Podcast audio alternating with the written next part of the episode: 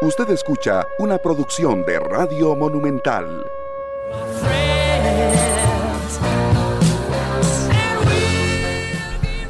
Somos campeones todos. Porque una mujer, una mujer joven, nuestra, que lleva la bandera de Costa Rica en el corazón, defendió su título mundial y ganó. Y ganamos todos. Y ganó Yocasta y ganamos todos Costa Rica. Qué emoción. Siento una emoción tan grande. Esta canción la pongo. Dicen que le gusta mucho a Yocasta también, porque es una canción que habla de, muchas cosas muy profundas, ¿verdad? Pero lo más importante es que la pongo para que todos nos sintamos campeones y le podamos agradecer a Yocasta Valle que nos regaló esto. Y sí, estoy súper emocionada.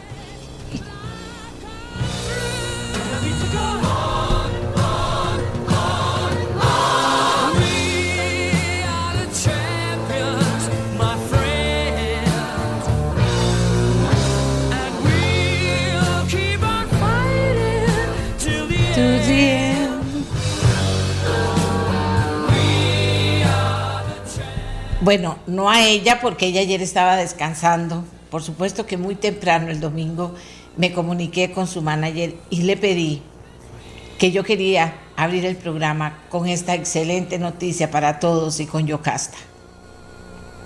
Y dentro de ella es una campeona que tiene también un, una gran humildad.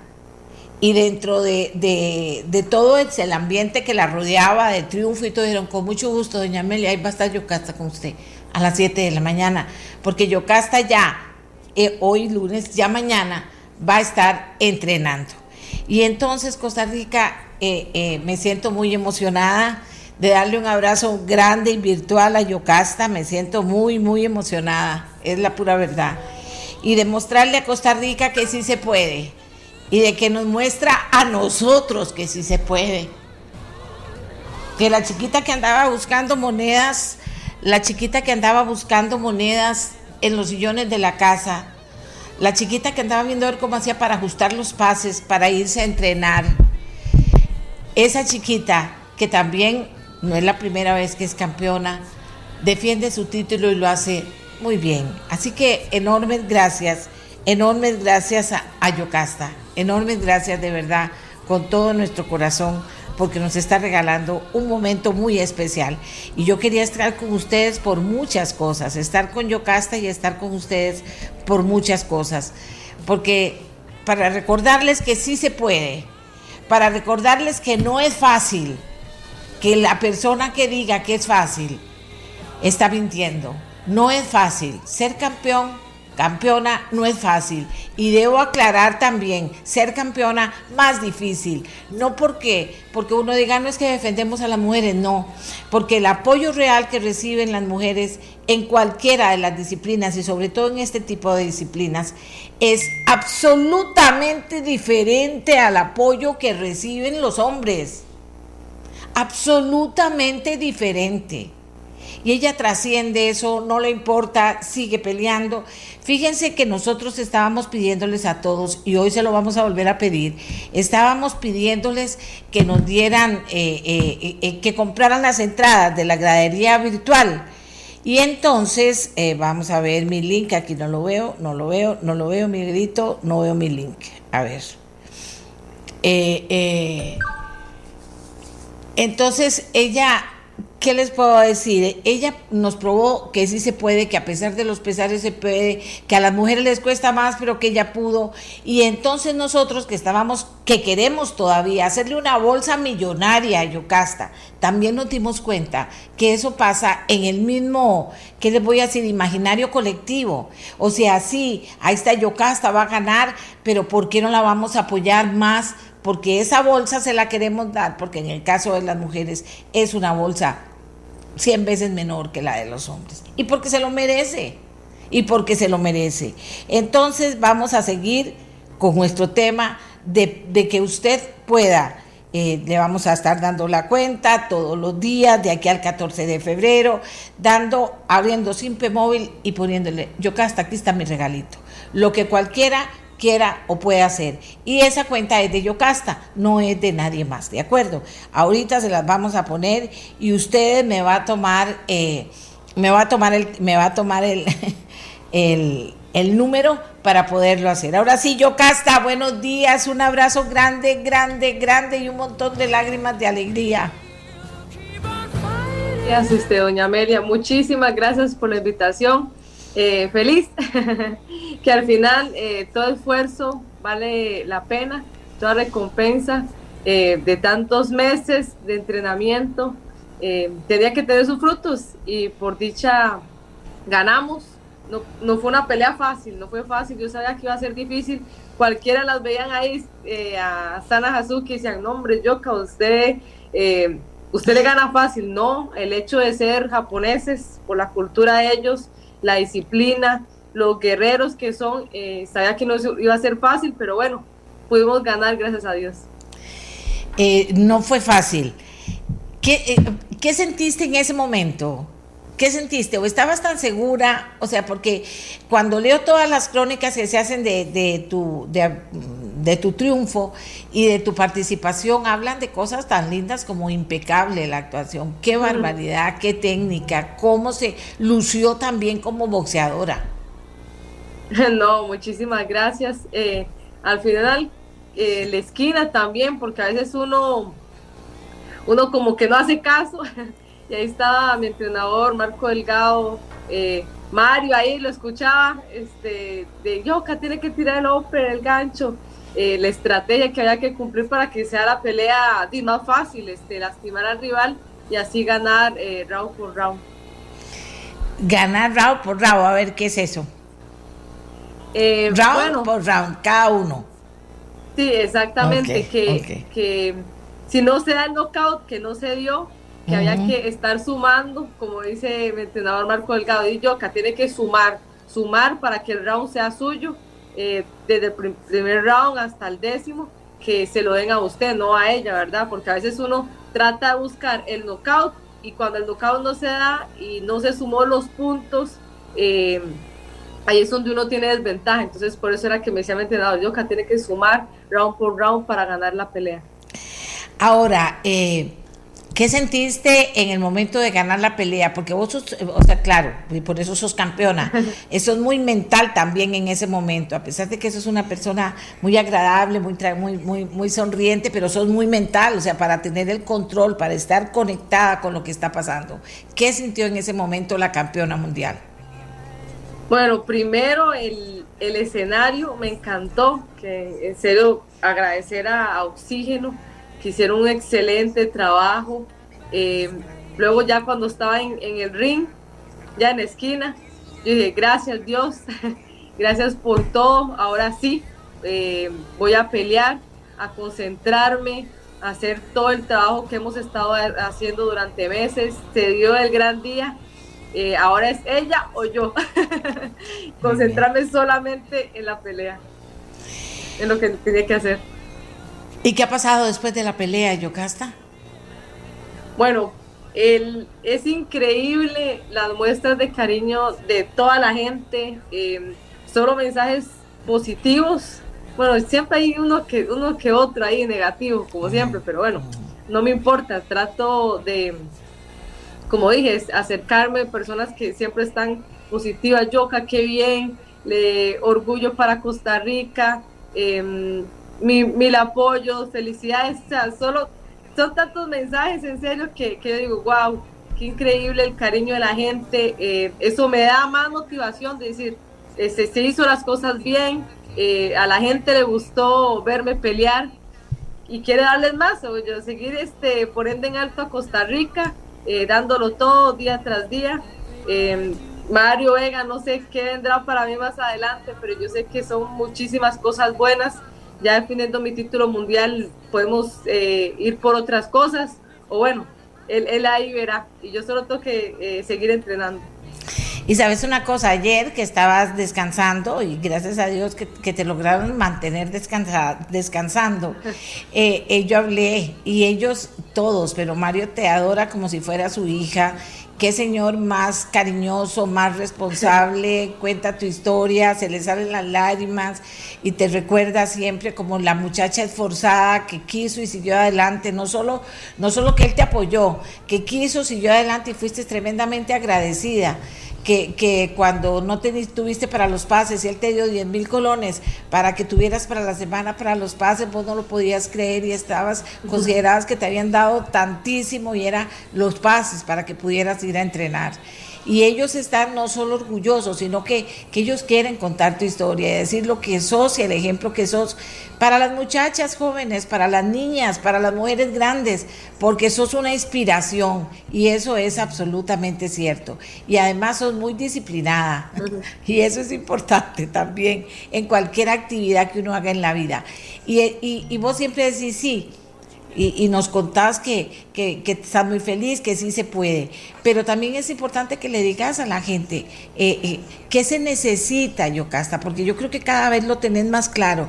¿Qué se necesita para ser una campeona mundial en el lugar en el que esté todas y cada una de las mujeres? Bueno, primero que confiar mucho en Dios, porque no va a ser fácil, pero no imposible. Rodearse de personas positivas que que busquen el mismo sueño que uno.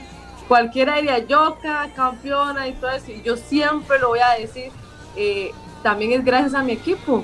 Mario Vega, mi promotor, que sin él no, no, fuera la campeona que soy, mi entrenador Marco Delgado, eh, el asistente Francisco Portilla, que en serio que ellos están ahí, el mismo sacrificio que hago yo, hasta a veces hasta más, sacrifican la familia, todos dicen, yo, que usted se levanta eh, a correr a las dos y media de la mañana para correr a las tres, pero Mario tiene que levantarse a la una de la mañana para ir a recoger a Marco y después ir a recogerme a mí. Entonces, el mismo sacrificio, hasta más lo hacen.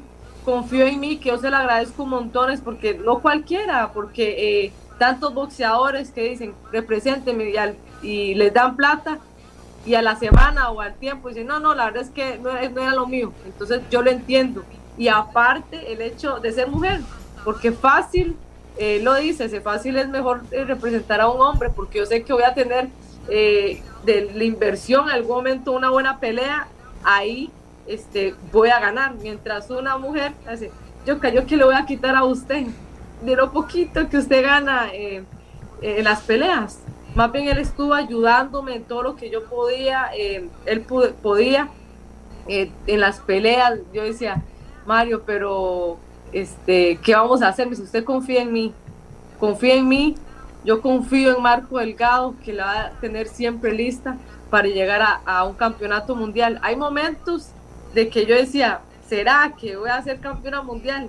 y me veía los ojos mi entrenador Marco y me decía, yo casi, yo sé que usted puede llegar a ser campeona mundial, usted disciplinada, tiene esos ojos de, tigre, de campeona que quiere comerse el mundo, no conformarse. Y así, así ha sido durante todo, todos estos años, no conformarme, siempre viendo hacia adelante, eh, no verlo lejos, porque a veces la gente lo ve lejísimo, se está empezando y dice, ¿sabe cuántos años van a pasar? El tiempo pasa rapidísimo, primero que todo.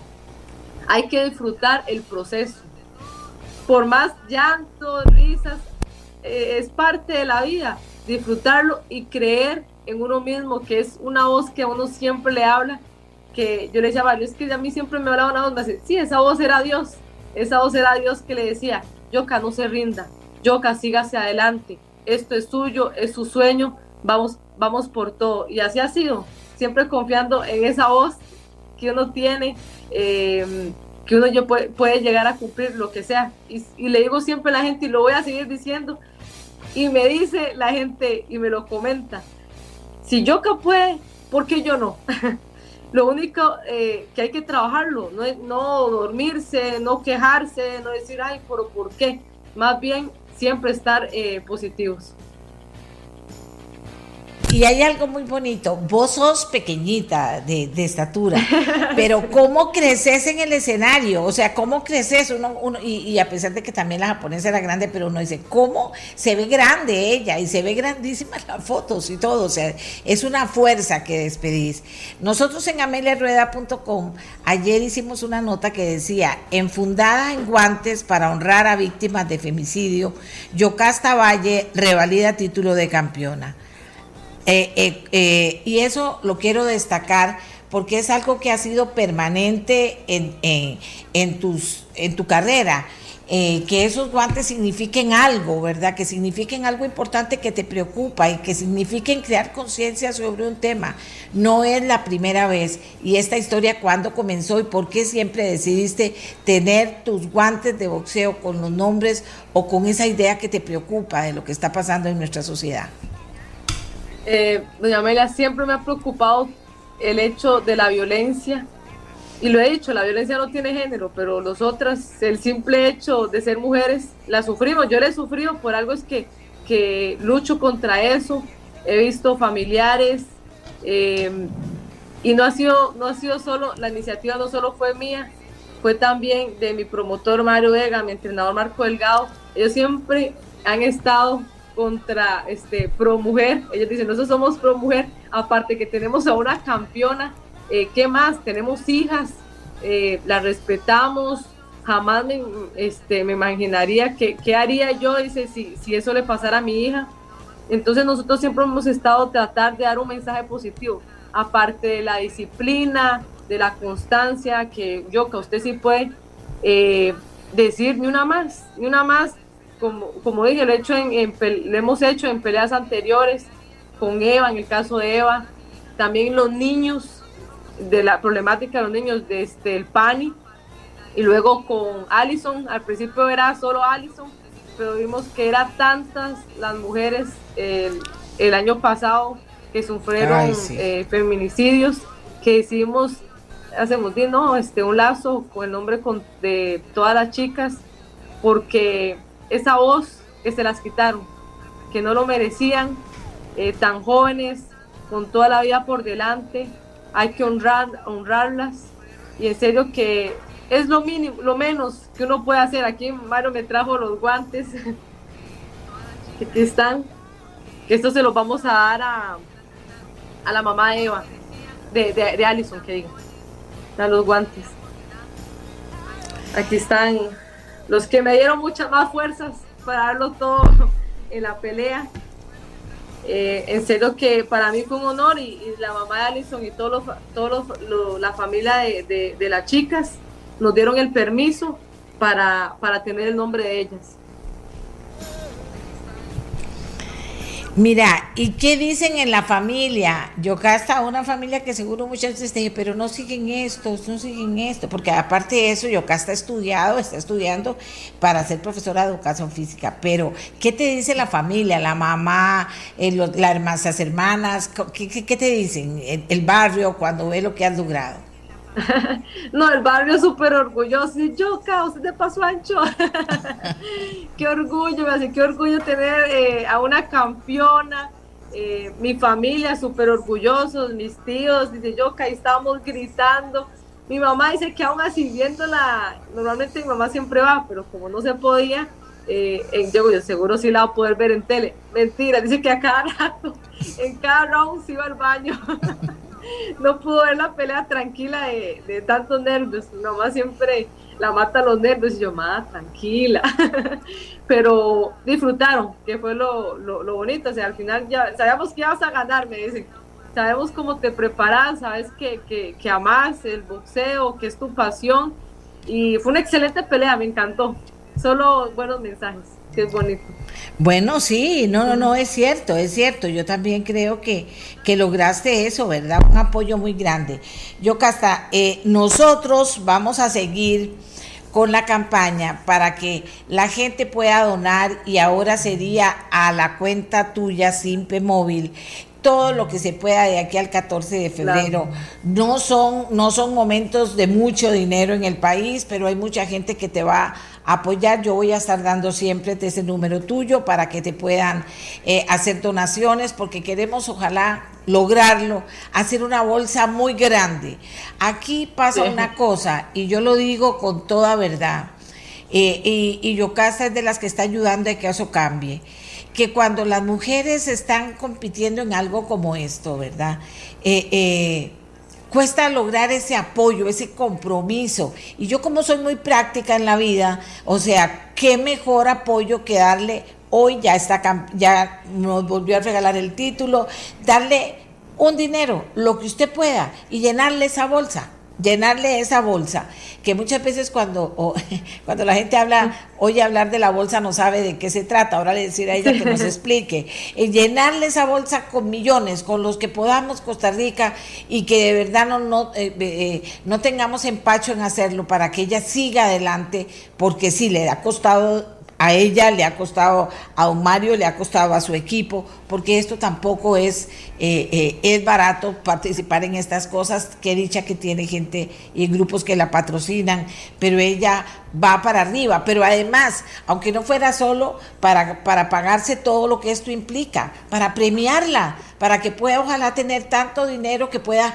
tener su casita y pueda tener, cuando ya se retire esa maestra, tenga un ahorro en el banco. O sea, todas esas cosas son importantes, Costa Rica. Y al final el cariño se demuestra en este momento diciendo, bueno, sí, vamos a hacerle nuestra donación a Yocasta Valle. Y voy a darles el teléfono.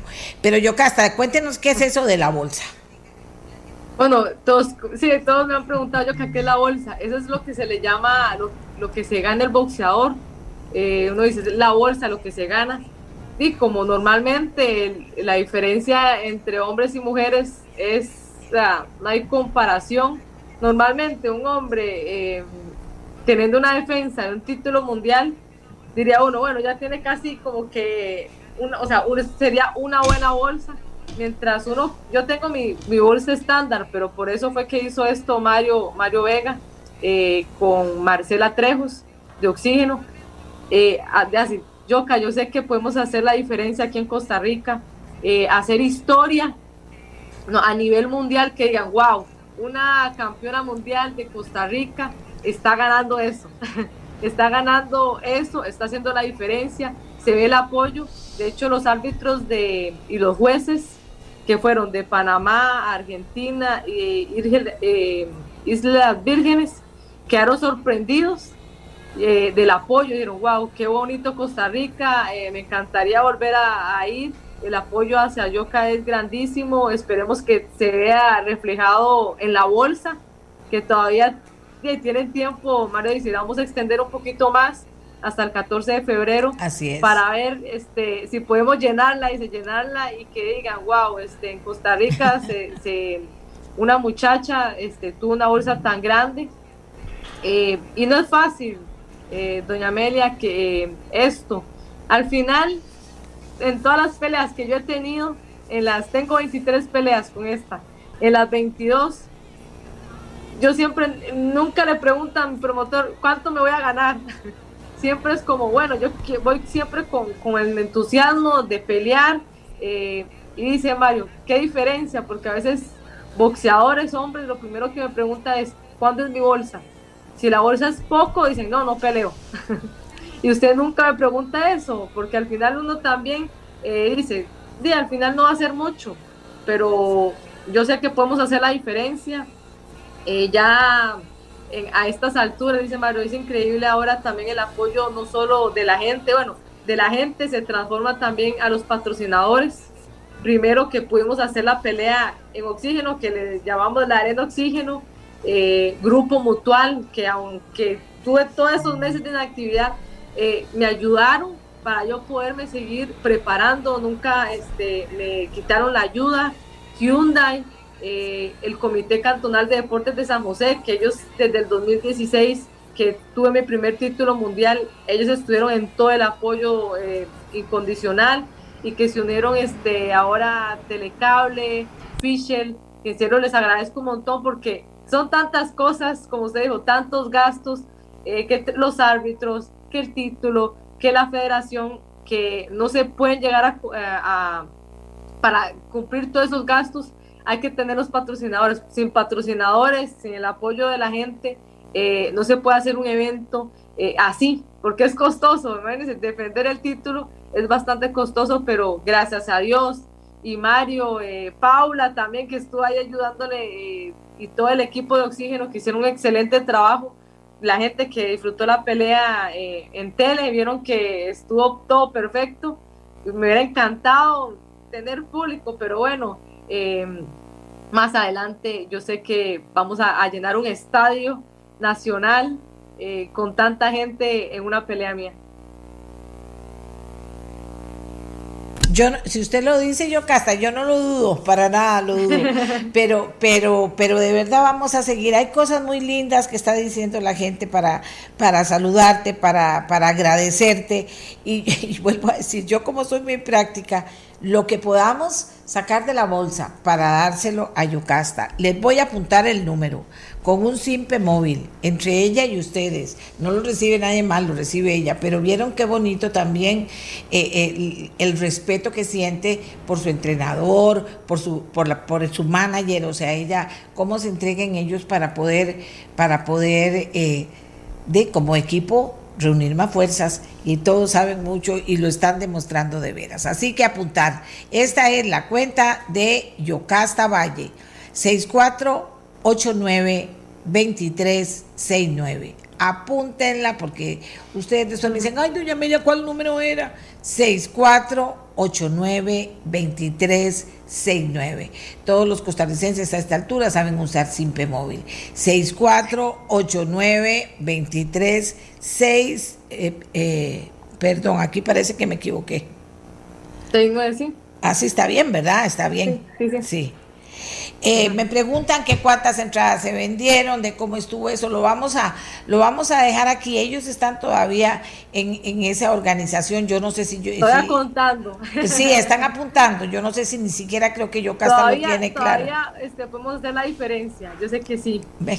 Entonces nos vamos a esperar. se pueden ganar, importante también que se pueden ganar un carro, un carro Hyundai Atos que digan, apoyando a Yoka, qué, mayor satisfacción mía que, que cuando que se gane el carro el 14 de febrero diga, wow, me gané este, este carro eh, y apoyando a Yoka.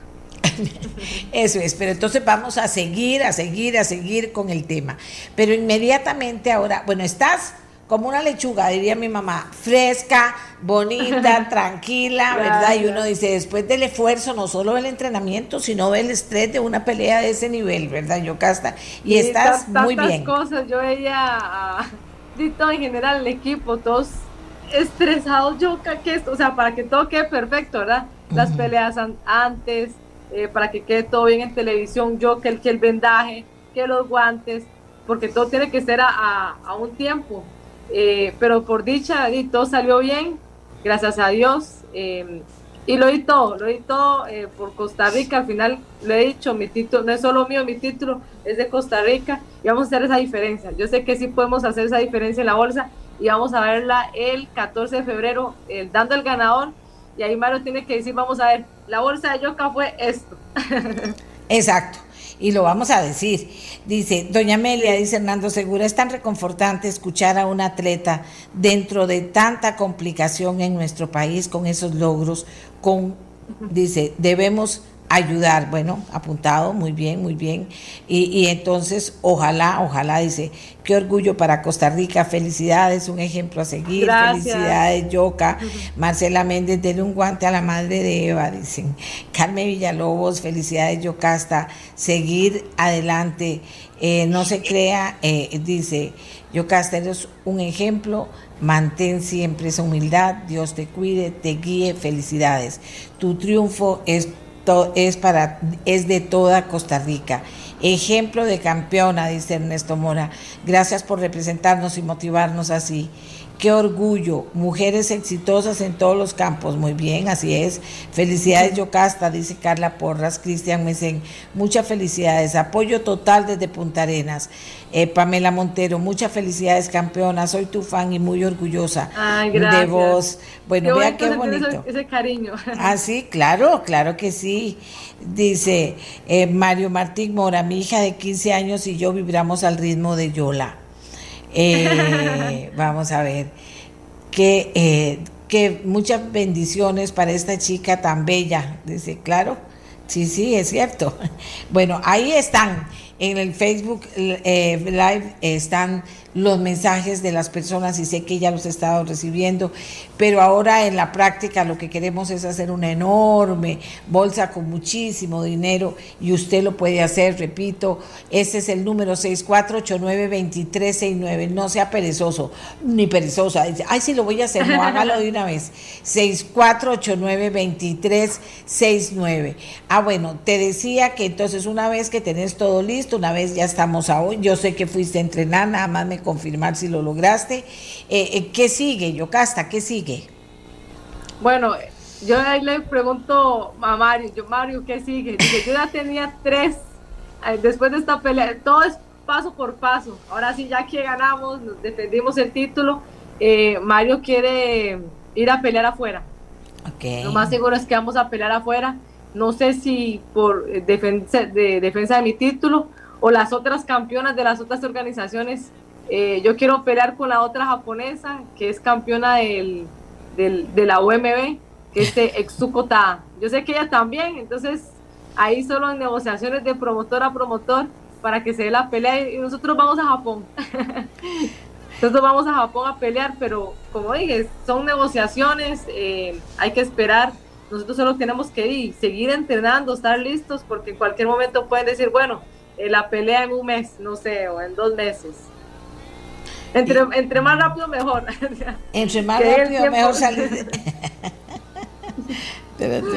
Yo quiero pelear, yo digo, este, tantos meses que no peleo, yo tengo, tengo que aprovechar el tiempo para, yo a Mario, póngame a pelear lo más pronto. Eh, la verdad es que, que estoy súper emocionada por seguir poniendo en alto el nombre de Costa Rica. Eh, yo decía que, que, vos estás, has estado estudiando para ser eh, profesora de educación física, eso también lo llevas a la par, ahí vas caminando. Sí, este, por dicha, la semana pasada tenía clases eh, y no podía, no podía conectarme y los profesores me entendieron, me siento tranquila campeona, está ahorita concentrada en su pelea, ya hoy tengo clases, tengo que ya este, ponerme al día con todas las exposiciones y las materias para seguir estudiando. Me falta poco, eh, ha ido poco a poco por lo mismo. A veces no tengo el tiempo por, por los entrenamientos, pero ya, ya, ya vamos a sacar, ya voy a hacer este bachiller en, educación física, gracias a Dios. Bueno, y, eso es una herramienta para el futuro y lo estás, lo estás haciendo muy bien. Aquí siguen los mensajes. Hay una foto muy linda en que estás con la muchacha con la que peleaste eh, vamos a ver, Yocasta, femenina. No, y súper buena gente, no sabe. Cualquiera diría que, que, que, son enemigas. No, no, al contrario, este, amigas, me cae, me, cae súper bien, aunque no nos entendíamos casi. Yo solo era arigato. lo, poco, lo poco que, que, aprendí de, japonés, ahí, ahí, se lo dije. Ahí está la foto. Agradecía que, que, que la verdad que yo dije, digna rival lo diste todo, sabía que no iba a ser una pelea fácil.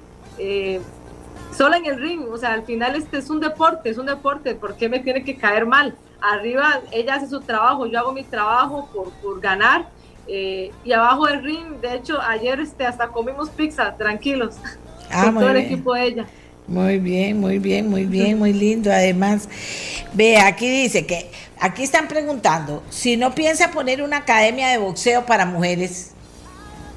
Eh, de, sí, de hecho, es un proyecto que tengo en mente, que primero quería hacer una, una clase gratis eh, para defensa personal para las chicas, que ahí la voy a estar, este, ah, muy bien. tengo, que, tengo que ver cómo la hago para, porque tienen que ser limitados porque son muchos, no se pueden, ¿verdad? Por, por, el problema de COVID, sino a ver cuántas clases, voy a hacer varias, pero van a ser gratis, eh, la voy a hacer en Furati para las chicas, para defensa personal. Igual ahí en Furati están clases de boxeo. Muy bien, pero adelante, porque además tenés una fuerza increíble, ¿verdad? Eh, aquí dice, he leído varios comentarios de algunos hombres bajándole el piso a esta muchacha y así con muchas otras. Yo les pregunto, ¿qué han ganado ustedes luchando el piso? Quizá la mediocridad en la que se encuentran hoy los obliga a criticar a alguien cuando sobresale, dice Oscar Segura. Debemos cambiar esa mentalidad de macho todopoderoso. Pero es que fíjese que en el inconsciente colectivo, eh, eh, las mujeres ocupamos un segundo lugar, ocupamos un segundo lugar o un tercero. Eso es así. Y, y, eso es así por culpa de nosotras las mujeres. Porque las mujeres tenemos que hacernos sentir. Tenemos que hacernos sentir. Yo con esto de la bolsa le digo, mujeres, lo que puedan, pero probemos las mujeres que si todas participamos ayudando a una compañera. No sé la diferencia. ¿Verdad? Eso va a marcar todo, todo en la vida. Y todo. Fíjense que voy a meter por la política, pero no para hablar de política, sino para un ejemplo que está ahí. Vienen y dicen 11 precandidatos en el Partido Liberación Nacional. Y será similar en casi todos los partidos. Entonces, 11 precandidatos. Dije yo, bueno, voy a ver, ¿verdad? Dice precandidatos, pero tal vez haya una mujer ahí o dos. Ni una, ni una. Eso es nada más ejemplo de que las mujeres tenemos que empoderarnos y nos empoderamos empoderando a las mujeres que hacen cosas como Yocasta, ¿verdad? Y entonces por eso lo del dinero, pero no solo lo del dinero. Y entonces sí pasan estas cosas, eh, o sea, pero Yocasta eso, ¿verdad? Eh, Yocasta, si te hubiera importado no hubieras hecho nada en la vida, ¿verdad? ¿Cierto? Eso es cierto, tantos, este, eh, cosas negativas, cualquiera diría, ay, no, no lo hace, eso nunca me importó, más bien veo más motivación, más motivación, y yo sé que nos, así tiene que ser, doña Mela, apoyarnos más entre, entre nosotras las mujeres, porque, como dicen ahí el mensaje que usted está luchando desde el piso, o sea, no, ¿por qué? Si al final, este, esa es la diferencia no solo por mí, o sea, es por las mujeres, para que tengamos eh, las mismas oportunidades. Yo digo, hacer la diferencia, abrir esa brecha y que las futuras generaciones lo tengan fácil. Tengo a mi hermana, eh, tengo a niñas, qué bonito que se me acerquen niñas y me digan, yo, yo quiero ser como usted, yo quiero ser boxeadora. No quiero que les, que, que les cueste tanto como a mí me ha costado. Yo digo, quiero que se les sea más fácil, que digan, del boxeo puedo vivir, el boxeo, yo quiero ser boxeadora y que los, que los padres digan, wow, yo quiero y la voy a apoyar al 100%, que eso eh, ha cambiado, que dicha, poco a poco para que los apoyen los papás y digan, sí, voy a apoyar a mi hija, quiere ser boxeadora, pero se puede hacer la diferencia. Yo caí, decime una cosa, a, a la muchacha sana, a la japonesa, le gustó Costa Rica, se va ya, ¿qué va a hacer ella ahorita? Le encantó, le encantó, le encantó. Este, yo creo que se va, se va este, hoy, hoy se va. Le encantó Costa Rica y eso que no ha conocido las playas, el volcán. Eh, le encantó la gente, dice eh, que la gente es súper este, educada para parte de un japonés que diga eso, ¿verdad? que este, dice mucho. Eh, y todo, la verdad que quedó fascinada por, con Costa Rica y dice que quieren venir con, para allá más este, visita, o sea, para conocer más las playas, este, los volcanes y toda la naturaleza. Y descansar. También aquí, y descansar, ¿verdad? Bueno, qué bonito. Yo, Casta, un abrazo grande, mi alegría, eh, eh, de verdad, mi agradecimiento porque le enseñas a la gente que sí se puede, porque le enseñas a las mujeres que sí se puede, porque, porque vibras tan positivamente que nos llenas a todos de, de ganas y de fuerza en un momentos en que no son fáciles, momentos en que son difíciles, pero vos probás que sí se puede. Así que adelante hasta donde quiera.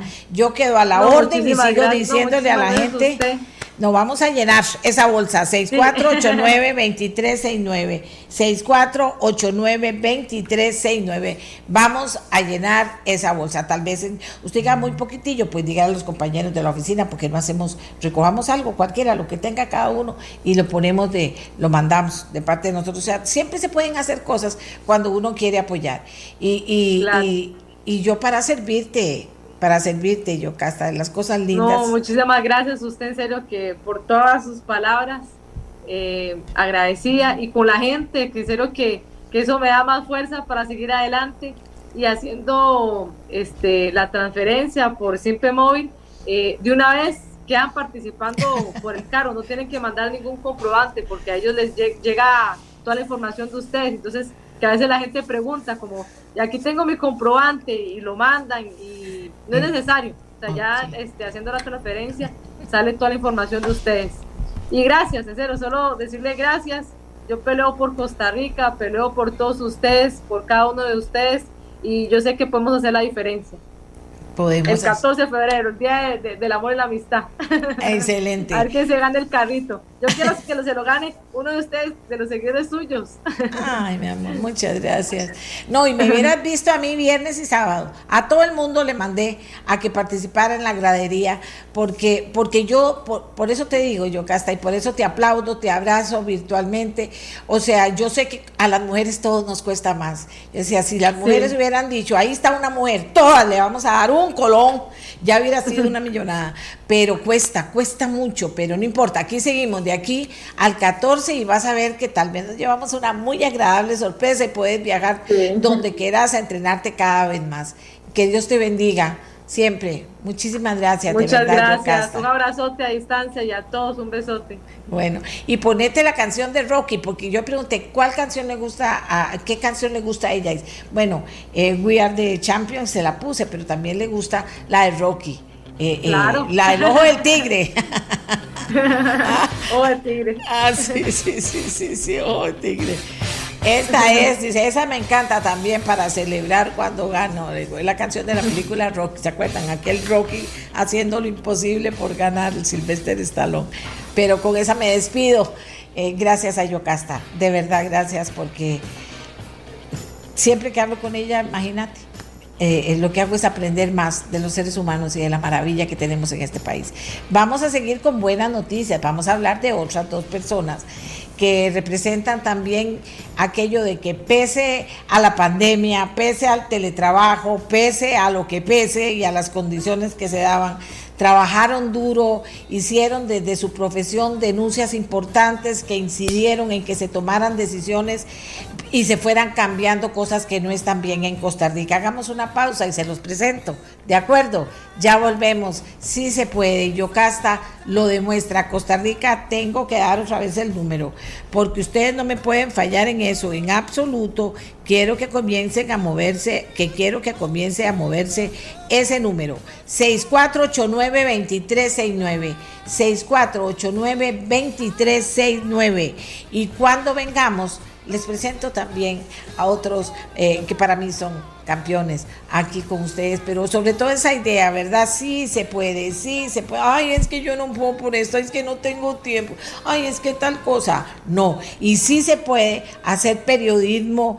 Eh, investigativo, denunciar lo que no está bien, tener resultados con eso, todas esas cosas sí se pueden. Ya volvemos. No, vino la pandemia, vino la pandemia y, de inmediato, pues las empresas grandes, medianas o pequeñas, y en este caso una empresa periodística como ameliarueda.com, eh, dijo, ¿qué vamos a hacer? ¿Cómo vamos a enfrentar esto? Primero, ¿cómo hacemos? Porque era el compromiso con nuestra gente para no tocar el salario de ninguno de los empleados, de ninguno, y no solo no tocar el salario, sino eh, eh, pedirles que por favor se cuidaran mucho. Entonces las dos cosas. Aquí vamos a hacer ver cómo sostenemos el salario de todos ustedes. No despedimos a nadie, pero cada uno se va para la casa a hacer teletrabajo y a cuidarse y solo sale si es estrictamente necesario. Y por supuesto así lo hicimos para que se cuidaran también ellos. Se trataba de eso en el momento y así fue funcionando y caminó muy bien y caminó muy bien. Pero había que seguir haciendo periodismo y había que seguir atentos a lo que pasaba, encerrados porque no creyeran que no íbamos a estar atentos a las cosas que pasaban. Y es así como se hizo, se hizo un trabajo importantísimo en ameliarueda.com. Y resulta que viene lo que viene cada año, el Premio Nacional de Periodismo Pío Víquez, que fue anunciado la semana pasada, y reciben una mención de honor en ese premio, trabajos que realizaron nuestra gente. Lo realizó en la pandemia, lo realizó eh, corriendo de la manera que fuera, consiguiendo los documentos, consiguiendo las investigaciones y lo hizo. En particular, el Ministerio de Cultura, el jurado, eh, eh, destacó el trabajo de la periodista Cristina Hidalgo Salazar por la fiscalización de compras públicas. Oiga, vean lo que nos metimos. Fiscalización de compras públicas durante la pandemia. Y también había otro tema. Nos decían todo el tiempo, pague los impuestos, pague los impuestos, más impuestos, pague los impuestos. Bueno, y también un equipo, el resto del equipo, eh, trabajó en la investigación faltas tributarias. Hidalgo, Cristín, fiscalizó las compras de instituciones como el ICE, el Ministerio de Seguridad, Acueductos y Alcantarillados y varias de estas instituciones retiraron sus compras luego de la publicación de estas investigaciones, señores. No quedó en el aire y además por faltas tributarias, que fue el otro grupo, de, el, otro trabajo, se reconoció el trabajo de reporteros. José Alfaro está con nosotros, Diego Bosque ya no está con nosotros, en el que además estuvieron muy involucrados. Estos trabajos no los hace una persona, ni no este tipo de, investigaciones se reúne un equipo y lo sostiene. Estuvieron involucrados Gustavo Fallas, que es nuestro editor jefe, Antonio Jiménez, quien supervisó el trabajo, y el trabajo gráfico de Melvin Cruz, Carolina Bello, Wainer Jiménez en el diseño web y Maynor Arrieta. O sea, mucha gente hizo posible que... Eh, que, pudiéramos salir en medio de la pandemia, nadie dijo, no se puede, ahí estamos en pandemia, ahí estoy haciendo teletrabajo, eso es para los diputados, ahí estoy haciendo teletrabajo, ay, es que no se puede, ay, es que me voy para la casa, me voy para la casa, pero ahí ya no puedo hacer el trabajo. No, nada, ahí siguieron. En la investigación, el equipo periodístico encontró diversas faltas con el fisco por parte de seis ministros y los dos vicepresidentes, Epsi Campbell y Marvin Rodríguez. En particular, la entonces ministra de Justicia, Marcia González, incumplió el pago de impuestos a casas de lujo, según reveló esta investigación. Poco después de estos reportajes, la jerarca renunció. Eh, vamos a ver, ahora esto es parte de lo que les digo, ¿verdad? Que me parece importante, porque ellos a pesar de los pesares y con todas las cosas que, que bueno, que, que pasaron en estos meses y en este año de pandemia, pudieron trabajar, lo hicieron bien, incidieron y recibieron esta mención honorífica. Y yo les dije, nada, tengo que hablar con ustedes, tengo que hablar con Cristín Hidalgo, hola Cristín, y con Gustavo Fallas. Eh, Cristín Hidalgo está muy ligada a nuestra voz, debo decir, porque Cristina Hidalgo comenzó su trabajo cuando era estudiante, porque siempre ha sido fiebre para el periodismo, aquí en nuestra voz, en una chiquilla. Aquí comenzó y luego siguió su carrera por varios medios y ahora está en ameliarrueda.com. Eh, Gustavo, Gustavo también comenzó, pero en, eh, pero en ameliarrueda.com y también han crecido muchísimo los dos. Así que quiero hablar con los dos. Cristín, Cuéntele a Costa Rica, ¿fácil o difícil hacer ese tipo de investigaciones, lograr la investigación, publicarla? ¿Cómo, cómo, cómo funciona esa parte? Hola, muy buenos días, doña Amelia y a, Gustavo. En este momento estamos trabajando y estábamos coordinando los temas de la mañana. Eh, y yo creo que gracias a jefes como Gustavo y como Antonio es que se logra pues trabajos mucho mejores a los que tal vez uno plantea o en los que trabaja día a día. No es fácil, las personas que dicen que el teletrabajo se hace menos es totalmente falso. Yo creo que teletrabajando uno hace más porque está más involucrado en el trabajo y hay como un compromiso de no parar, ¿verdad? Bueno, en el caso mío es así. No es fácil, pero es muy satisfactorio el recibir esta mención de honor, pues eh, uno no trabaja para recibir premios, evidentemente, pero se siente muy bonito recibir un reconocimiento porque el esfuerzo ha sido bastante. Nosotros tenemos ya 10 meses teletrabajando y, y ha sido pues muy exitoso. Yo creo que el proyecto ha sido muy exitoso. Hemos logrado trabajos muy buenos. En este caso de la fiscalización de las compras públicas, pues hay que leer mucho, hay que estar atento y lo más satisfactorio es, eh, digamos, por ejemplo, ver que al día de hoy nosotros seguimos revisando las, las compras públicas y yo lo personal noté un cambio total en lo que las instituciones sacaban. Antes sacaban eh, encuestas, eh, cadenas para hacerse publicidad, para mm, sacar logros, compraban mochilas, compraban cosas que uno tal vez dice, no es el momento para comprarlas, si existe el presupuesto, pues que se, se redireccione. Entonces, digamos, en el caso mío como periodista, ver cómo a hoy han cambiado las compras públicas y ver que las entidades, porque lo sé y porque me lo han contado, cambiaron un poco pues esa forma de gastar su dinero, el presupuesto de todo el país, el dinero de cada uno de nosotros, pues eso es muy satisfactorio. No es fácil, eh, como decía anteriormente, uno, gracias a Dios, en el caso mío, tengo el apoyo de mi familia, de mis hijos, de mi pareja, de mi mamá, de mi papá, y eso pues también hace que, el trabajo sea, sea de todos y el esfuerzo y los resultados sean de todos. Pero bueno, muy contento y muy orgullosa y muy agradecida a, usted y a, y a todo el equipo, porque la verdad es que somos poquitos, pero hacemos un excelente trabajo y, yo vivo orgullosa de ese trabajo diferenciado que se hace día a día. No, no, no, gracias, gracias a Cristín, pero Cristín, no dijiste la, la parte esa de que, de que no es fácil investigar, que cada vez se vuelve más difícil, no solo por, bueno, hay que estudiar, pero eso no importa, los periodistas estudiamos mucho, pero también la investigación, el que contesten, el que den los documentos, eh, eh, es algo que no es fácil en este tipo de investigaciones no es fácil y la pandemia ha perjudicado y afectado muchísimo el trabajo de los periodistas. Así es. Ahora uno manda una consulta o una solicitud de entrevista y le responden a uno eh, con un audio o con un texto. Entonces también eso ha sido muy difícil porque creo que la pandemia ha permitido que muchas personas que tienen que rendir cuentas se escuden en ese distanciamiento social para no rendir cuentas y hacerlo con un párrafo o hacerlo con un audio y eso afecta muchísimo la labor periodística pero lo importante es no parar y no, y no dejarse, no, yo ocupaba otra pregunta, no me respondió esta, me mandaron un párrafo, pero ahí no están todas mis respuestas, es muy complicado, pero creo que la insistencia eh, permite que se logren trabajos eh, muy bien, muy bien terminados, muy bien detallados, aunque a veces se tarde más, a veces uno quisiera sacar todo de una vez y tengo esto, quiero sacarlo de una vez, pero no me contestan. Y bueno, he sabido que, desde la propia Casa Presidencial hay directrices de contestarnos al plazo la información. Entonces eso afecta mucho eh, el trabajo de investigación, trabaja mucho el trabajo, eh, atrasa mucho el trabajo del día a día, pero bueno, no hay que parar y no hay que, que, que, detenerse en esto. Por eso también nosotros, a pesar de que estamos en teletrabajo, pues aprovechamos cualquier oportunidad donde están los jerarcas para ir y poder entrevistarlos y poder eh, preguntarles cosas que solo nos responden por correo y con párrafos muy pequeños o con audios. Entonces es como un trabajo en conjunto, ¿verdad? De, no, de no parar, de no dejar de preguntar. Y bueno, a veces hay que esperar por respuestas, pero a veces si no responden hay que sacarlo así. Y muchas veces pasa que se saca así y ahí sí responden, ¿verdad? Entonces es parte de, de, este trabajo que, es, que es apasionante. A mí el periodismo me encanta y creo que vamos por más como equipo. Qué bien, claro que sí.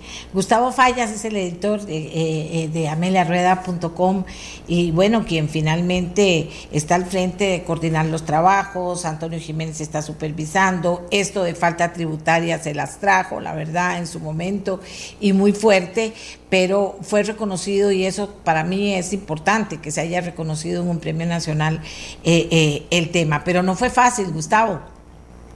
Buenos días. Buenos días, buenos días, doña Amelia, Cristín y a todos los que están viendo o escuchando hoy nuestra voz. Eh, bueno, primero yo quería decirle que es un doble honor para ameliarap.com estos reconocimientos, uno para, para Cristín y otro para el equipo que estuvo a cargo de, de faltas tributarias. Eh, yo creo que también este tipo de, de, trabajos vienen a reforzar el, rol de fiscalización que tienen los medios eh, de comunicación y también logramos dar un mensaje de monitoreo permanente que obliga a los jerarcas y entidades a ser más eficientes en, sus gestiones. Por ejemplo, algo que mencionaba Kristen, que dice que ahora eh, Kristen es una periodista que constantemente está revisando qué están comprando, eh, qué contrataciones están haciendo eh, las instituciones públicas, los jerarcas, está revisando informes y que eso ahora obliga a que los jerarcas también tengan eh, más cuidado a la hora de, por ejemplo, que si quieren hacer una asesoría en tiempos de austeridad, eh, no, lo piensen dos veces. Fíjense, por ejemplo, que, que con estas publicaciones o, trabajos periodísticos que estuvo haciendo Cristi, en seis notas periodísticas, nosotros haciendo las estimaciones, se ahorró eh, más de 355 millones, por ejemplo, en compras que se tramitaban, pero que al final tras la publicación de, de ameliarueda.com, las diferentes entidades desistieron de, de, continuar con esas compras. Y esto fue entre marzo y noviembre, ¿verdad? ya cuando estábamos en tiempos de pandemia. Y con el, esto por el lado de, de, de Christine y con, por el lado de faltas tributarias ya fue un trabajo de investigación donde ya eh, se incorporó todo el equipo, estuvo como periodista Diego Bosque, Josué Alfaro, este, en, la parte de audiovisual Melvin Cruz, Carolina Bello, estuve yo en la parte de edición y con la supervisión de, también de Antonio Jiménez y eso fue un trabajo que llevó meses. Eh, empezó, por ejemplo, en noviembre del 2019 cuando decimos vamos a ver si los jerarcas están pagando los impuestos y entonces empieza todo un proceso de fiscalización, de revisión para ver eh, de consultas al registro, de consultas a los jerarcas, de enviar correos, de insistir, de decirles que si no envían tal eh, respuesta, se exponen a un recurso de amparo. Entonces, es un proceso largo que, que, lleva meses y tal vez la gente no, no, no está al tanto porque ya cuando ven es el producto final que está publicado, pero detrás de eso hay todo un equipo que está trabajando en ello y es un proceso en el que estamos eh, trabajando eh, incluso hasta meses atrás. Pero sí, yo creo que yo eh, muy orgulloso del equipo de trabajo de, de ameliarap.com por estos dos reconocimientos y, y, también esa es la parte de la filosofía que estamos planteando este año también para seguir por esa línea de, de seguir con trabajos de investigación, de fiscalización para ofrecerle a, la audiencia un, un contenido que sea realmente de calidad. Vamos a ver, eh, pero ellos también son personas, no solo periodistas, aunque son periodistas que 24/7, así es esta profesión, pero también mientras que todo esto pasaba, mientras que todo esto pasaba, el trabajo pasaba y todo. Eh, también sacaron espacios pues para crecer profesionalmente, en el caso de Gustavo, mm, Cristín para terminar con su bebé, de cuidar su bebé, y todo lo hizo muy bien. Y todo lo hicieron muy bien, no esto que descuidaron una cosa por la otra. Y yo no me he querido, no he querido decirlo, pero Gustavo inclusive, ya se los he comentado aquí, hasta aprovechó para en esos ratitos poder eh, eh, presentar su tesis, terminarla y presentarla, Gustavo, ¿cierto o no?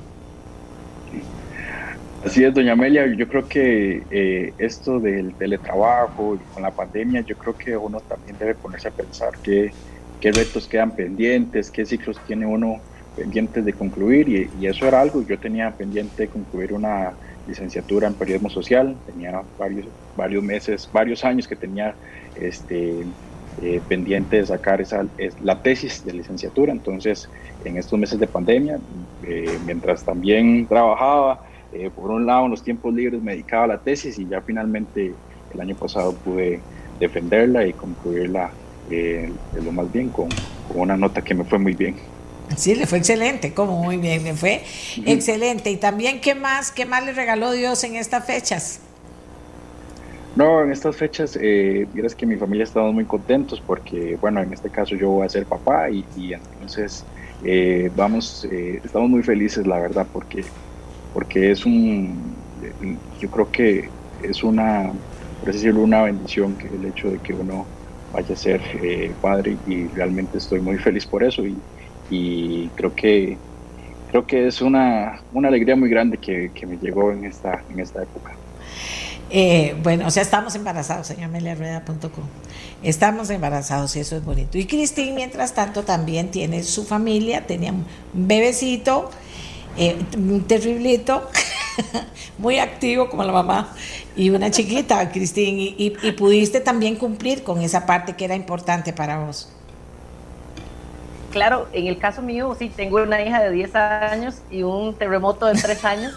este, y pues sí, digamos, en el caso de, Nicole, de mi hija mayor, pues las clases las suspenden y uno como mamá dice, ¿y qué voy a hacer, verdad? Pero en este caso, pues sí, es una gran bendición y un gran apoyo el poder haber estado todos en la casa. Porque bueno, eh, eh, bueno, en el caso mío, mi pareja sí sigue trabajando, a él no le han hecho teletrabajo, pero eh, poder cuidarlos, poder estar aquí, eh, por eso digo que a veces es un doble trabajo, porque yo estoy en la computadora leyendo y aquí los tengo hasta pegados en los pies, ¿verdad? Pero, pero lo bonito es poder estar aquí. Eh, evidentemente teletrabajar en, tiempos de pandemia fue una gran bendición y una gran ventaja que se tuvo, porque si no yo hubiera tenido que volver a tocarle la puerta a mi mamá y decirle, mami, aquí están Este, pero, pero yo pude estar aquí, igual tengo siempre el apoyo de, mis papás, eh, pero como mamá sí, sí es complicado. Tao, Tao va a tener un terremoto igual eh, y lo va a ver, pero mm, en el caso mío sí estar en la casa es una gran bendición y una gran ayuda. Mi hija estuvo en clases virtuales durante todo el curso lectivo anterior, ya la otra semana sí entra a un sistema híbrido en el que también ocupa el apoyo de irla a dejar, de irla a recoger y estar aquí en la casa, pues me da esa, oportunidad de estar coordinando todo, ¿verdad? Porque uno está trabajando, pero está coordinando lo de la casa, y está coordinando lo de la escuela, y está coordinando, y creo que esa es una, una gran ventaja que tenemos al, al estar aquí, y, y, es un reto para todos los papás, porque evidentemente ser papá y trabajar es, es, es una doble tarea, pero deja muchas satisfacciones, entonces pues yo creo que todo se hace con, mucho positivismo y por eso es que todo sale bien, gracias a Dios. No, muchísimas gracias. Son dos dignos representantes de nuestro trabajo, Cristina Hidalgo y Gustavo Fallas. Y nosotros, ¿qué le voy a decir? Felices de que esto pase, valió la pena. Ustedes vieron, ellos todo aprovecharon y ellos ven todo positivo, la experiencia, porque se entregaron a hacerlo y con este reconocimiento público al trabajo que se realizó, pues sin duda alguna se sienten felices, pero en su vida personal también han crecido y yo les quiero dar este abrazo virtual a ellos y al resto de compañeros y como bien dijo Gustavo, ya la filosofía de trabajo este año es que vamos con todo, en la misma línea. Periodismo que diferencia, se diferencia de muchos otros, pero también investigaciones profundas para ayudar a cambiar y mejorar la sociedad. Así que no les interrumpo más la reunión, Cristín y Gustavo, muchísimas gracias, muchísimas gracias. Y a todo el resto de compañeros, y Antonio Jiménez que ya estaba ahí, no quiso participar, pero eh, ahora, pero también está ahí trabajando y estuvo trabajando duro en estas investigaciones. Así que muchas gracias, de verdad. Y yo quiero aprovechar algo en periodismo para decirles una cosa. Resulta que hemos estado con el tema de la lista de proyectos que se están enviando al Fondo Monetario, o que se están enviando, no, que se, que se negoció con el Fondo Monetario Internacional para que finalmente nos aprueben la plata que nos van a dar. Entonces, eh, eh, dos de estos proyectos han sido bastante polémicos, el del impuesto a las casas de lujo y también el otro que ha sido muy polémico ha sido el de la renta global dual. Entonces yo tengo como periodista, y se los digo a ustedes para que por favor lo tomen en cuenta, el problema de que un día presento un grupo que dice una cosa y por, eh, eh, digamos, eh, críticos, expertos en el tema todos, no opinólogos, sino expertos en el tema, los presento, dicen una cosa, la critican y luego sale el Ministerio de Hacienda y dice, no, eso no es así, el, esto va a ser por aquí, va a ser por allá. Entonces digo yo, bueno, y la gente dirá, de ¿qué es lo que yo siento? que la gente piensa, y así me lo ha hecho, me lo ha mandado a decir. Doña Amelia, pero entonces, ¿qué es lo que pasa? Quién dice sí, pero ve, ahora ya están diciendo no y etcétera. Entonces dije, ¿qué voy a hacer? Pues un debate, traigo al técnico de Hacienda, traigo al técnico de, tributario, eh, eh, lo siento aquí y cualquier dice, yo creo que esto eh, no debe ser por esto y esto y esto, y que el otro diga sí o no, pero face to face, cara a cara. Pues no he podido. No he podido Costa Rica. Yo no sé si voy a tener que mandar un recurso a la sala cuarta. Porque me dicen, claro, que están con muchas reuniones. Invité al señor eh, director general de Hacienda, que él es muy bueno, y dije yo, bueno, aquí tengo buena material para que pueda enfrentar al, crítico que va a desmenuzar los puntos que nos preocupan a todos de estos proyectos. No podía porque tenían reuniones toda la semana. Y después a don Carlos Vargas, director de tributación, con reuniones desde las 7 de la mañana, no las 8, porque me hubiera servido una horita. Como ahora todo es virtual, pero que no, que no podían todavía. Entonces, vea cómo quedo yo con ustedes, nada más les apunto. Usted dice, ay, doña Mel, que usted quiere despedazar esto. No, me encanta cuando hay algo polémico y quiero poner las dos partes, face to face, no cuatro, cinco ni seis. Usted plantea la inquietud y usted le responde. Y ahí comenzamos a puntear las, los temas. Cuesta, cada vez cuesta más cada vez cuesta más, nada más como un apunte para los que... Eh, ah, bueno, entonces, como les dije, invité al director de Hacienda, invité, eh, al director general de Hacienda y a Carlos Vargas, los dos me dijeron que no. Entonces, mañana voy a estar únicamente con la persona experta para que otra vez vuelva a hablar de todas las dudas y de todas las situaciones con pruebas en la mano, pero no voy a poder tener la contraparte que es la del gobierno. ¿De acuerdo? Hacemos la pausa y venimos porque resulta, señores, que la semana pasada terminamos muy golpeados.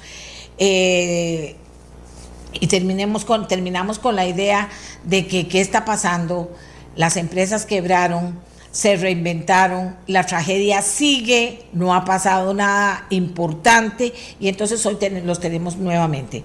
Voy a preguntarle a Miguel si tenemos anuncios, porque, ¿verdad? Ustedes saben que en esta época hoy es primero, eh, hoy es primero de, eh, de febrero. Entonces, de, no han entrado los anuncios todavía, entonces tenemos muy poquitos anuncios. Voy a preguntarle a, eh, a Miguel si tenemos más cortes comerciales, porque si no entraría de una vez. Ah, bueno, entonces vamos a hacer la pausa eh, y ya regresamos, regresamos con varios, varios de esos empresarios que quebraron, varios de esos empleados de empresas que quebraron y que, y que quebraron y que ah, bueno, vaya, reinvéntese, vaya, eh, piense, piense en algo, piense, como si esa fuera la manera de salir adelante en este país sin apoyos importantes. Entonces ellos nos van a hablar de su historia, pero también nos van a decir qué es necesario hacer, que se puede hacer, que no tiene que durar 20 años haciéndose y que no se mueve. Qué triste Costa Rica, de verdad. Qué inutilidad de las personas del gobierno y de las municipalidades, porque en vez de ayudar, parece que castigan a los que todavía se mantienen sobreviviendo porque quieren tener un país de pobres, yo no sé por qué, claro.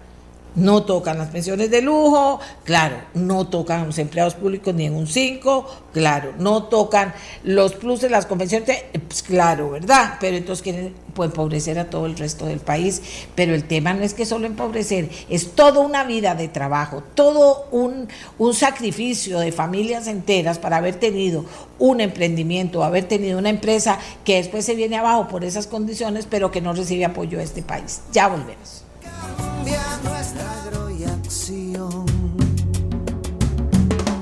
Una gran nevada cabe sobre Nueva York, si es que las cosas, las cosas están cambiando, señoras y señores, sin duda alguna, las cosas están cambiando. Y ahora les decía, tenemos de nuevo empresarios que rápidamente nos dicen qué, qué pasó con la pandemia en ellos. Y también nos dicen ¿Qué identifican ellos como proyecto que podría sacar adelante rápido la municipalidad, el gobierno o la municipalidad para ayudarlos? Bien concreto para luego yo ponerme sobre la marcha a ver qué podemos ir moviendo por esta gente. Uris Smith eh, dice que lo conoce mucho, es el gerente de Capitán Suizo, un hotel importante allá, trabajando en conjunto con muchas personas, aseguró la sobrevivencia de todos los colaboradores, la empresa y apoyar también a una gran cantidad de vecinos del cantón. Eh, muy buenos días y muchas gracias por participar, señor Smith. Cuéntenos la experiencia y a dónde ve usted una luz de esperanza que podamos empujar aquí desde el programa. Muy buenos días, doña Amelia. Muchas gracias por la invitación. Buenos días a todos. Sí, eh, hemos pasado por tiempos muy difíciles, pero también pasamos por tiempos lindos. Em, yo pienso que yo puedo dividir el trabajo en cuatro retos diferentes aquí en, Tamarindo, em, lo que me tocó a mí. Primero, el primer reto ha sido cómo sobrevivir como hotel. Estuvimos cerrados por siete meses. Había que asegurar que cada colón que se gasta de verdad es necesario. Y sé que muchos pasamos por la misma situación. El segundo reto, como usted ya lo mencionó, era cómo, cómo podíamos apoyar a nuestros colaboradores que estaban suspendidos. El hotel tiene 78 empleados y tuvimos que suspender a 47. Y la mayoría de las personas eh, cuentan con cero ingreso y muchos tampoco tienen ahorros. Entonces sabíamos que si esas personas no reciben ayuda iban a pasar por un tiempo eh, muy difícil. Lo que al final decidimos que era lo mejor era llevar comida cada dos semanas a cada de esas casas, eh, a esas 47 familias, ayudando con eh, una canasta básica, em, con comida, con eh, jabón, pasta dental, toallas femeninas, etc. Y esto lo hicimos durante seis meses. Em, y sí, fue, fue una gran ayuda para todas las familias y también que pudimos ayudar con las facturas de agua, electricidad y de los teléfonos. Otro reto que encontramos ya a un nivel más grande era cómo ayudar no solo a nuestros empleados, pero también a la gente del distrito y del cantón. Como presidente de la Asociación de Desarrollo Tamarindo, igual buscamos donaciones de los miembros de la comunidad y entre un grupo de 10 diferentes organizaciones llegamos a distribuir un montón de comida. En nuestro caso, en la Asociación de Desarrollo, recibimos casi 100 mil dólares en donaciones y con este dinero logramos comprar 85 toneladas de arroz y frijoles. Y em, en conjunto con esas 10 organizaciones logramos ayudar a más de 10 mil familias que estaban en necesidad de ayuda. Y finalmente el último reto ya a nivel provincial y nacional fue con Caturgua, con la Cámara de Turismo de Guanacaste, de la cual yo soy miembro también de la Junta Directiva. Y ahí el tema, bueno, muy amplio, eh, qué tipo de, de, proyectos que tratamos de, de apoyar o avanzar para ayudar en esta crisis. Una era, por ejemplo, crear reglamentos para el uso de las playas durante la pandemia, de la, de la pandemia para que los nacionales y también los turistas puedan seguir usando la playa sin mucho riesgo. Pero también siempre tratamos de llamar la atención a temas muy urgentes.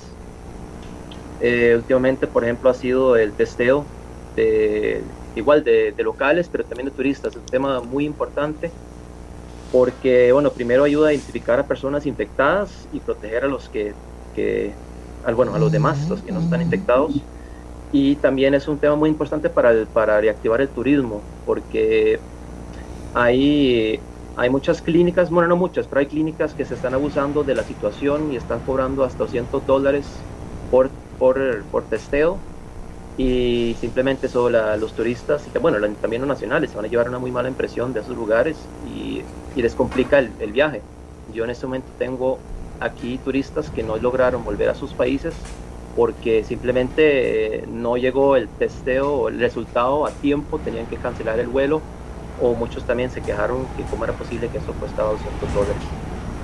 Y bueno, finalmente también otro punto muy importante que estamos hablando desde meses es la base mínima contributiva de la, de la caja. Okay. Justamente sentimos que no es, eh, no es correcto que se está que se está calculando con una base mínima de 278 mil colones. Si muchos de nosotros todavía estamos trabajando a un 25, un 50%, estamos ganando menos de la base mínima.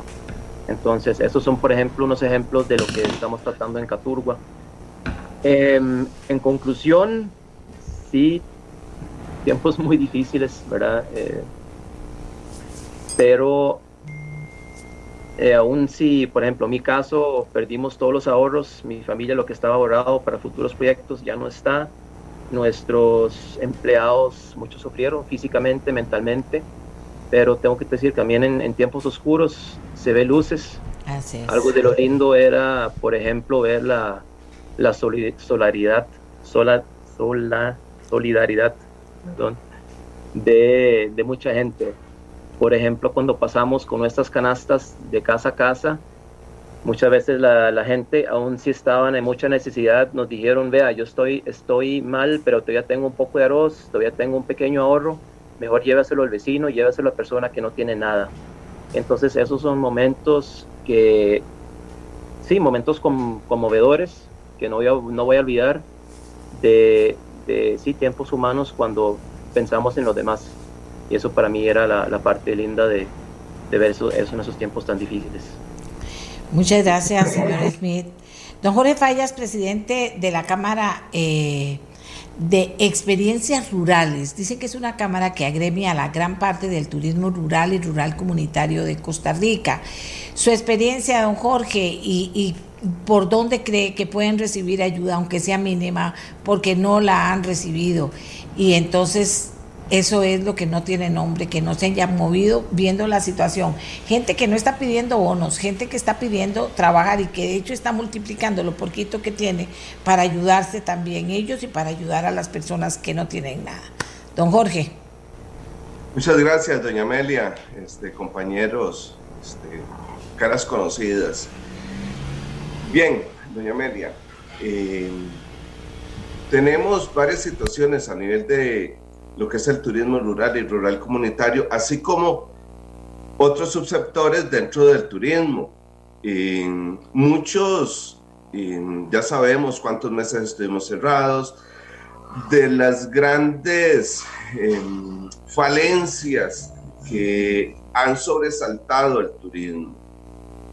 Em, también gente que ayuda a otras que se organizan, tal como lo hicieron en Tamarindo, mm, asociaciones de guías de transportistas y otras cámaras que han logrado conseguir fondos donados para ayudar al sector. Sin embargo, quiero llamar la atención porque este fin de semana salió una noticia de que el gobierno le va a dar 30 millones de dólares a Arelis, a Eris, que es la administradora del aeropuerto, por pérdidas en el 2020. Por favor, señores, ¿cómo van a hacer eso si el sector turismo tiene una gran necesidad?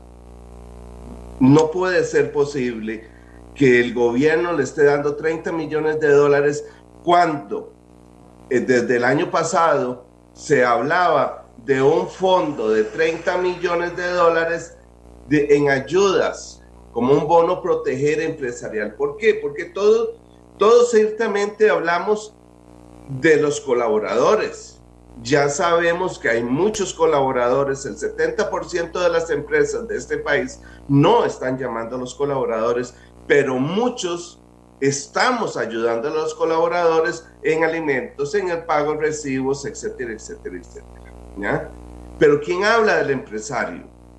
El empresario sigue pagando la luz, el agua, el internet, aun cuando el sector turismo sol, nacional solamente nos va a apoyar en un 10 o en un 15% cuando mucho. El otro asunto es este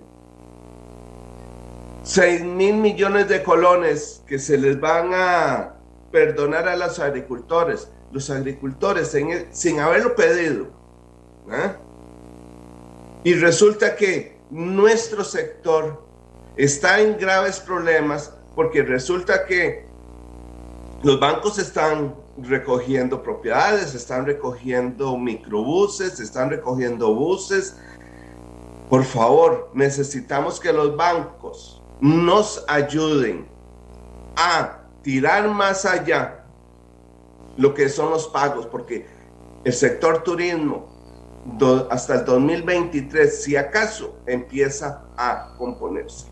Y un tema que no está en las estadísticas, doña Amelia, es cuántas muertes tenemos en función de la gente nuestra del turismo.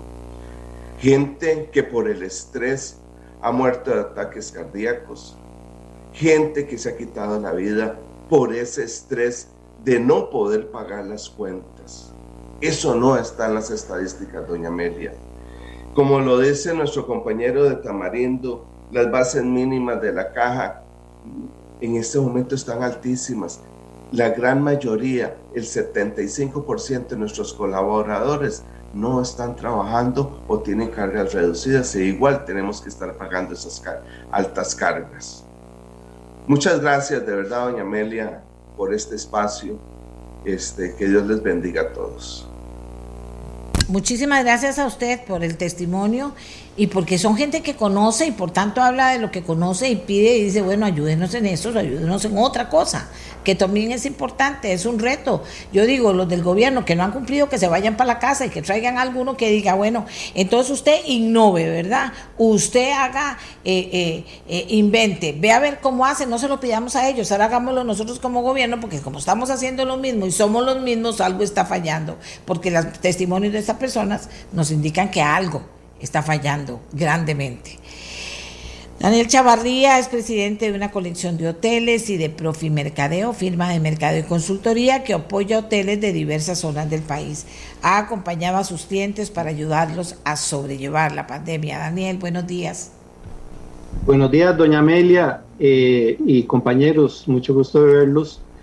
Muy agradecido, doña Amelia, por este espacio y porque eh, yo estuve también el viernes eh, escuchando los testimonios y, usted con su programa le está poniendo un rostro humano a la difícil situación que estamos atravesando, eh, todos los actores de turismo, empresarios y eh, turoperadores, transportistas, choferes, guías, etcétera, es un encadenamiento enorme. Y yo podría em, también dar muchísimos testimonios. en mi grupo hay hoteles por todo el país, es un grupo de, de 12 hoteles y todos han tenido su tragedia. Algunos eh, eh, nunca pudieron abrir, algunos querían cerrar para siempre y he tenido que estar ahí diciéndoles resistamos, esperemos, aguantemos. Eh, todos han tenido, ¿verdad? Como, como han dado testimonio compañeros, todos han tenido que despedir gente yo también en mi empresa de mercadeo tuve que reducir el personal, los he tenido suspendidos. Yo también eh, eh, eh, ya empezaron los bancos a, a cobrarme las deudas. Tengo la casa y oficina de Barrio Amón hipotecada, ¿verdad? Está uno con el temor de si va a perder todo. los hoteles no alcanzan los ingresos que, que tienen que alcanzar. Entonces, yo me puedo sumar a todas estas historias pero yo sí quisiera eh, hacer conciencia en algo. Eh, Costa Rica está haciendo bien las cosas. Costa Rica, eh, digamos, autoridades de salud está haciendo bien las cosas y tenemos un país que tiene un buen prestigio a nivel internacional de, de un destino donde se puede venir, donde los contagios, gracias a Dios, vienen bajando y la labor que ustedes, eh, eh, los comunicadores, hacen, insistiendo en que la gente se cuide, que nos cuidemos, que usemos la mascarilla, que haya distanciamiento. Estos mensajes son muy importantes que se sigan dando para conservar el prestigio que tienen. También yo diría que las autoridades, con el liderazgo del de ministro de Turismo, Gustavo, de Turismo, hicieron bien las cosas. Abrimos fronteras, hay conectividad aérea, se viene haciendo promoción, han venido medios internacionales a hacer reportajes de Costa Rica, como el último que, ha tenido mucha divulgación de National Geographic. O sea, tenemos eh, buena divulgación. El problema hoy día está en que los mercados que normalmente vienen aquí no pueden viajar. Los europeos los tienen confinados, les tienen prohibición, hay toque de queda, en Estados Unidos ya pusieron las restricciones de, que tienen que eh, hacerse la prueba antes de regresar. En fin, los mercados, estamos en plena temporada alta y no está viniendo turismo para que las empresas sobrevivamos. Y hay un problema de flujo de caja. El problema es económico, el problema de todas las empresas de turismo es económico. Yo celebro cuando, cuando colegas de turismo dicen nos reinventamos está bien que nos reinventemos, pero doña Amelia, no perdamos la industria de turismo. Costa Rica ha vivido de turismo. Somos un destino que en el momento en que se abran los mercados internacionales va a haber una ola enorme de turismo viniendo a Costa Rica, porque es un destino donde se puede venir. Nuestra competencia lamentablemente no está tan bien, pero eso es una bendición para nosotros. Solo ocupamos un poco de ayuda del sector bancario, del sector financiero, que tengan un poco de paciencia, no sé si serán dos, tres meses, seis meses, pero rescatemos a la industria del turismo, rescatemos el turismo de Costa Rica, sigamos viviendo de turismo que le va a dar riqueza, que le va a dar recursos frescos a Costa Rica, que le va a dar divisas y que va a dar empleo a todos los encadenamientos productivos que dependen del turismo, ¿verdad? Desde mucamas, gente de mantenimiento, jardineros. O sea, no es solo que hay grandes empresarios, hay un encadenamiento de eh, población que hoy día está desempleada, que ya no está recibiendo apoyo, que ya no está recibiendo y que piden, claman, por favor, necesito trabajar. Y mi grupo de hoteles no tiene trabajo, más bien tiene empleados de toda la vida que están con jornadas reducidas, etcétera. Entonces, es un llamado al gobierno que, que busquemos la forma de tener los créditos eh, con sistema de avales o eh, fondos blandos que nos permitan tener el flujo de caja para sobrevivir. tratemos de tener resistencia, resiliencia y también un poco de apertura de los bancos, de apoyar a los que hemos sido sus socios comerciales por muchos años y que le hemos traído mucha riqueza al país.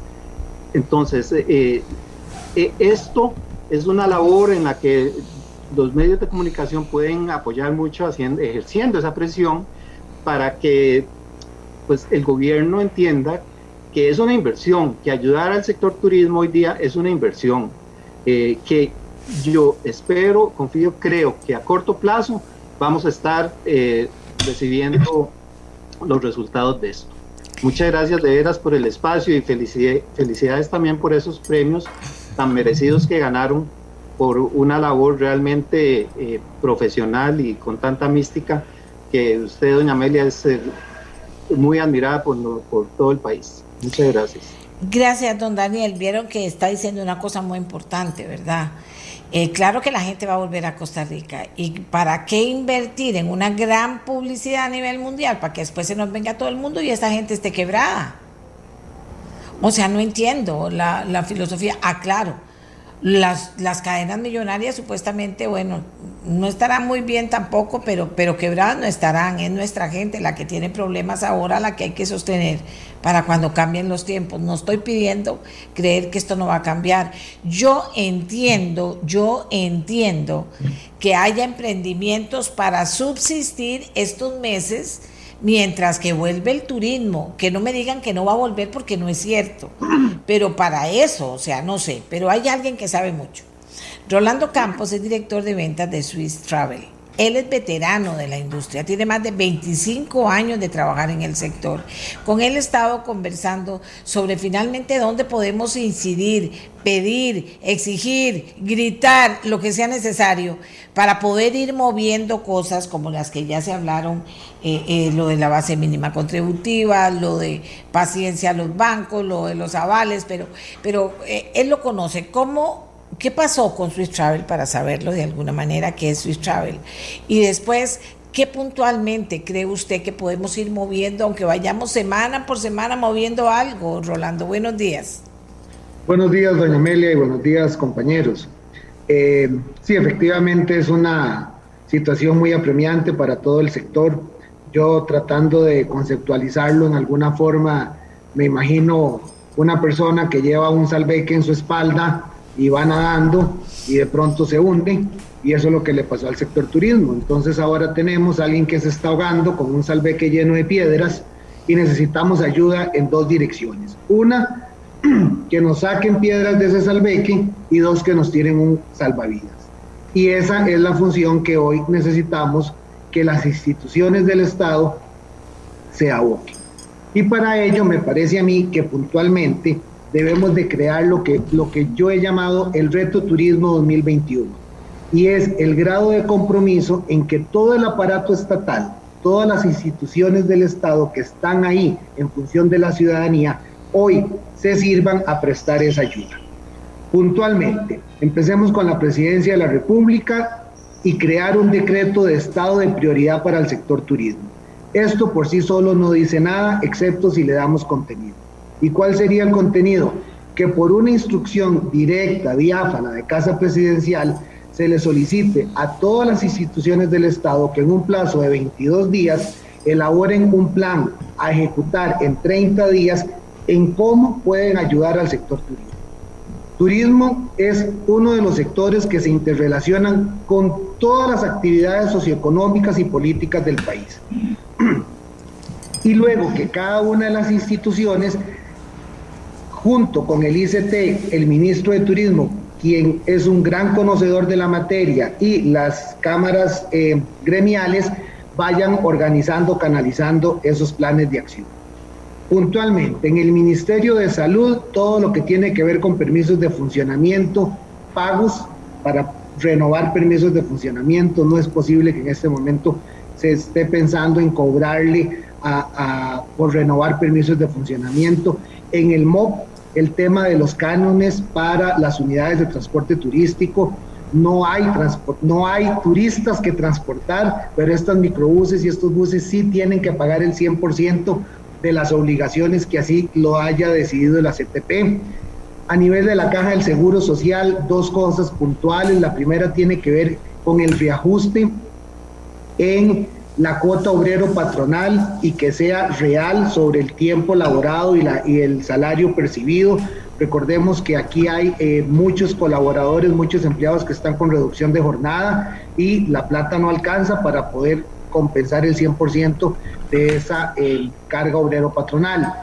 Y luego otro punto que es muy preocupante es el tema de los empleados que están con suspensión de contrato ya por más de seis meses y la caja ya no los está cubriendo en el seguro de salud. Ok, esas son decisiones. Eh, explíqueme, explíqueme un poquito más este último punto, por favor. ¿Cómo es que no lo está cubriendo? ¿Qué, qué implicación tiene esto?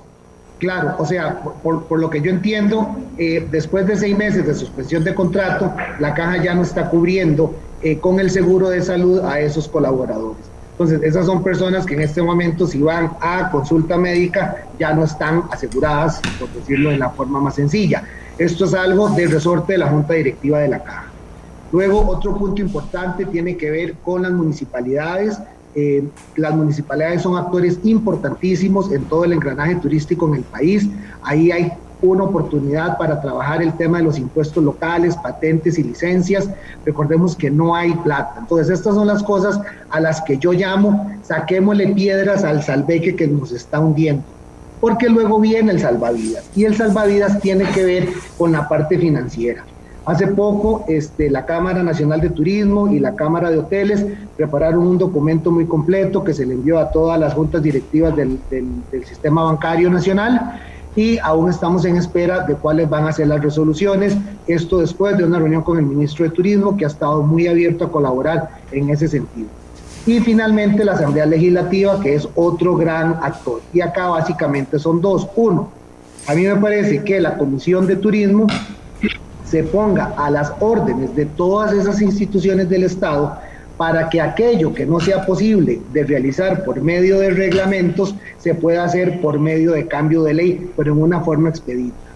Y lo otro, hay cuatro proyectos que en este momento ya están en corriente legislativa. Uno tiene que ver con nómadas digitales, que es eh, personas que en este momento podrían estar haciendo teletrabajo desde Costa Rica, gastando sus ingresos acá. Entiendo que ya, ya el proyecto se dictaminó y que ahora se le presentaron una gran serie de emociones porque por ahí este, hay alguna pretensión de que esos ingresos que reciben en el extranjero, del extranjero, también se coticen a la caja, lo cual sería como pedirle a un trailero nicaragüense que por manejar 20 horas en Costa Rica tiene que cotizar a la caja del Seguro Social el equivalente de ese salario que percibe en Costa Rica. Me parece que no tiene mucha lógica. Luego hay otro proyecto de producción fílmica, este es un proyecto importantísimo, me parece, y ya hay referencias, eh, por ejemplo, en el estado de Georgia, eh, la ciudad de Atlanta, en Estados Unidos, hicieron un proyecto similar hace algunos años y hoy por hoy hay más producción fílmica en Georgia que en California, en Hollywood, y son cosas que generan mucho encadenamiento productivo, mucho empleo. Hay otro proyecto por ahí de pensionados rentistas y finalmente uno de marinas turísticas. Entonces, sí hay cosas que pueden trabajarse urgentemente. Ahora, este, este de pensionados rentistas, ¿en qué consiste? E, este consiste en darle la facilidad para que puedan este, invertir en Costa Rica, eh, adquirir sus propiedades, eh, pensionarse básicamente acá con un monto mínimo, de manera tal que eh, se genere ese flujo económico dentro de la economía local, aparte de la reactivación en la parte de la construcción que se podría dar en el país. Claro, Doña Amelia, tal vez como para ir finalizando, eh, ese estado de prioridad, ¿verdad? Que, que, las instituciones entiendan que hay 800 mil costarricenses que directa e indirectamente estamos en el sector turístico y que hoy nos estamos ahogando. Y que hoy esa institucionalidad que nos diferencia de, entre muchos países, hoy la necesitamos a nuestro favor. Y necesitamos que sea pronta y cumplida. ¿Por qué? Porque el tiempo nos apremia.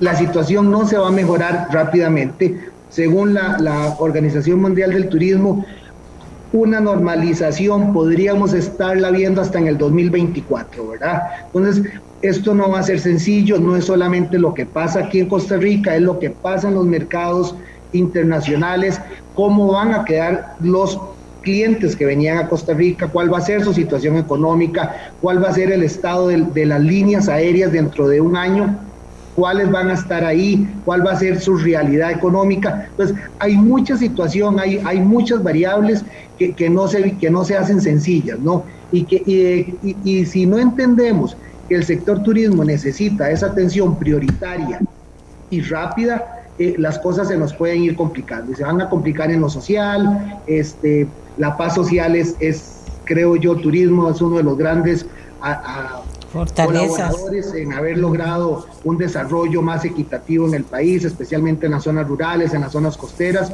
y hoy son comunidades que realmente están amenazadas. Entonces, eh, finalmente sí me parece que primero es ese llamado a la conciencia, que cada institución haga, haga una labor a lo interno de en qué podemos servir. Aquí venimos a ayudar y luego en coordinación con el ICT y con las sectoriales ir canalizando esas ideas que vayan surgiendo.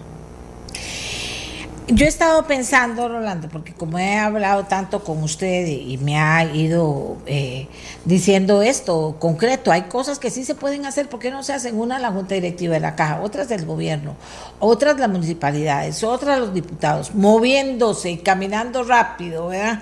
Si van a comenzar con las excusas, hay no teletrabajo, teletrabajo para todos los diputados. Y, y que comiencen a, a generar lo que hay que generar para que esto cambie. Y pensaba también, Rolando, en este momento en que es como un prepararse para cuando vuelva el turismo más fuerte, porque sé que va a volver y vea toda la propaganda que hemos hecho en el mundo, es como el mejor país para venir a pasar o vacaciones claro. o a vivir, así se lo pongo, ¿verdad? Bueno, pero, pero esto tiene que llevar una inversión a la par, no sé si de parte de las municipalidades o el gobierno podría destinar algo, las mismas empresas, para ir muñequeando, para decir de alguna manera, para que la gente que no tiene trabajo en las comunidades pudiera ponerse a trabajar en las aceras, pudiera ponerse a trabajar, no sé, en la limpieza, pudiera hacer cajas para que haya limpieza, para botar las cosas en la playa, no sé, cosas que van a hacer más bonitas las zonas, hay zonas que están muy descuidadas y que va a haber una inversión y la gente por lo menos va a tener un trabajito, es una locura. No, sí, sí me parece que es viable, me parece que esa, esa participación ciudadana ahí es importante, creo que una oportunidad fue cuando se dio el tema de los bonos proteger, esa pudo haber sido una buena oportunidad para claro. cambiar en alguna medida claro. ese voluntariado comunal. Este, eh, no, creo que no se hizo en su momento, pero sí me parece que es algo que, que sería importante eh, contemplarlo para cualquier eh, eh, situación a futuro. Igualmente, en cada comunidad, las cámaras de turismo locales tienen esa injerencia. El, el, sector turismo en esa parte sí es bastante organizado, ¿verdad? O sea, cada, cada destino tiene su propia cámara, de modo que, que podría ser relativamente sencillo el poder articular ese tipo de acciones. Y, poder también eh, eh, ayudarle a, a, hoteles pequeños que no, no sé cómo hacer, si es solo en Airbnb o a dónde, porque hay mucha gente que quiere salir el fin de semana, se lo digo, en su burbuja. Hay mucha gente que quiere, que quiere venir, o muchos chicos que están afuera y voy, quiero, estoy aguardando las vacaciones para ir a ver cómo está mi familia y estar un rato en la playa. O sea, ese tipo de cosas, pero con precios que uno se asusta, Rolando. Sí, eh, el tema de precios, doña Amelia, eh, creo que hay para todos, ¿verdad? O sea, hay primero que entender que hay una gran vocación turística de exportación de Costa Rica a nivel de turismo y eso lo que hizo fue definir este, mercados meta que han permitido eh, crear el, la variedad de producto turístico que tenemos hoy. Yo sí me animo a decir que hay hay oferta turística para absolutamente todos los presupuestos. El ICT tiene un programa que se llama Vamos a Turistear. Ustedes, la gente puede entrar a, la página web de vamosaturistear.com y van a ver ofertas para prácticamente cualquier presupuesto y prácticamente en todas, en todas las regiones del país. A, a mí sí me parece que es importante, doña Amelia, establecer esa diferenciación tarifaria, ¿verdad? El otro día precisamente discutíamos es con, con, en otro foro es este tema del, de las tarifas. En este país hay hoteles o hay residencias eh, turísticas que se alquilan hasta por 10 mil, 15 mil dólares por noche, ¿verdad? Eso claramente se nos sale a cualquiera de nosotros de las manos y claramente no fueron construidas para ninguno de nosotros. Y entonces la pregunta es, ¿los queremos o no los queremos? O sea, ¿cuánto es el impuesto de ventas de una noche de una villa de 10 mil dólares? ¿Mm? Son mil y pico de dólares de impuesto de ventas. Ese es el salario de un policía, de un maestro. Entonces, sí los queremos. Así es. Entender que es un tipo de inversión que viene a generarle al país para precisamente poder distribuir. No queremos solamente hoteles de 20 y 30 dólares o 40 dólares de la noche, porque es de ahí de donde estamos alimentando el presupuesto nacional. Y ahí estamos pagando maestros, policías, construyendo obra pública. Entonces, como costarricenses tenemos que sentirnos halagados que tenemos esa gran variedad de productos turísticos.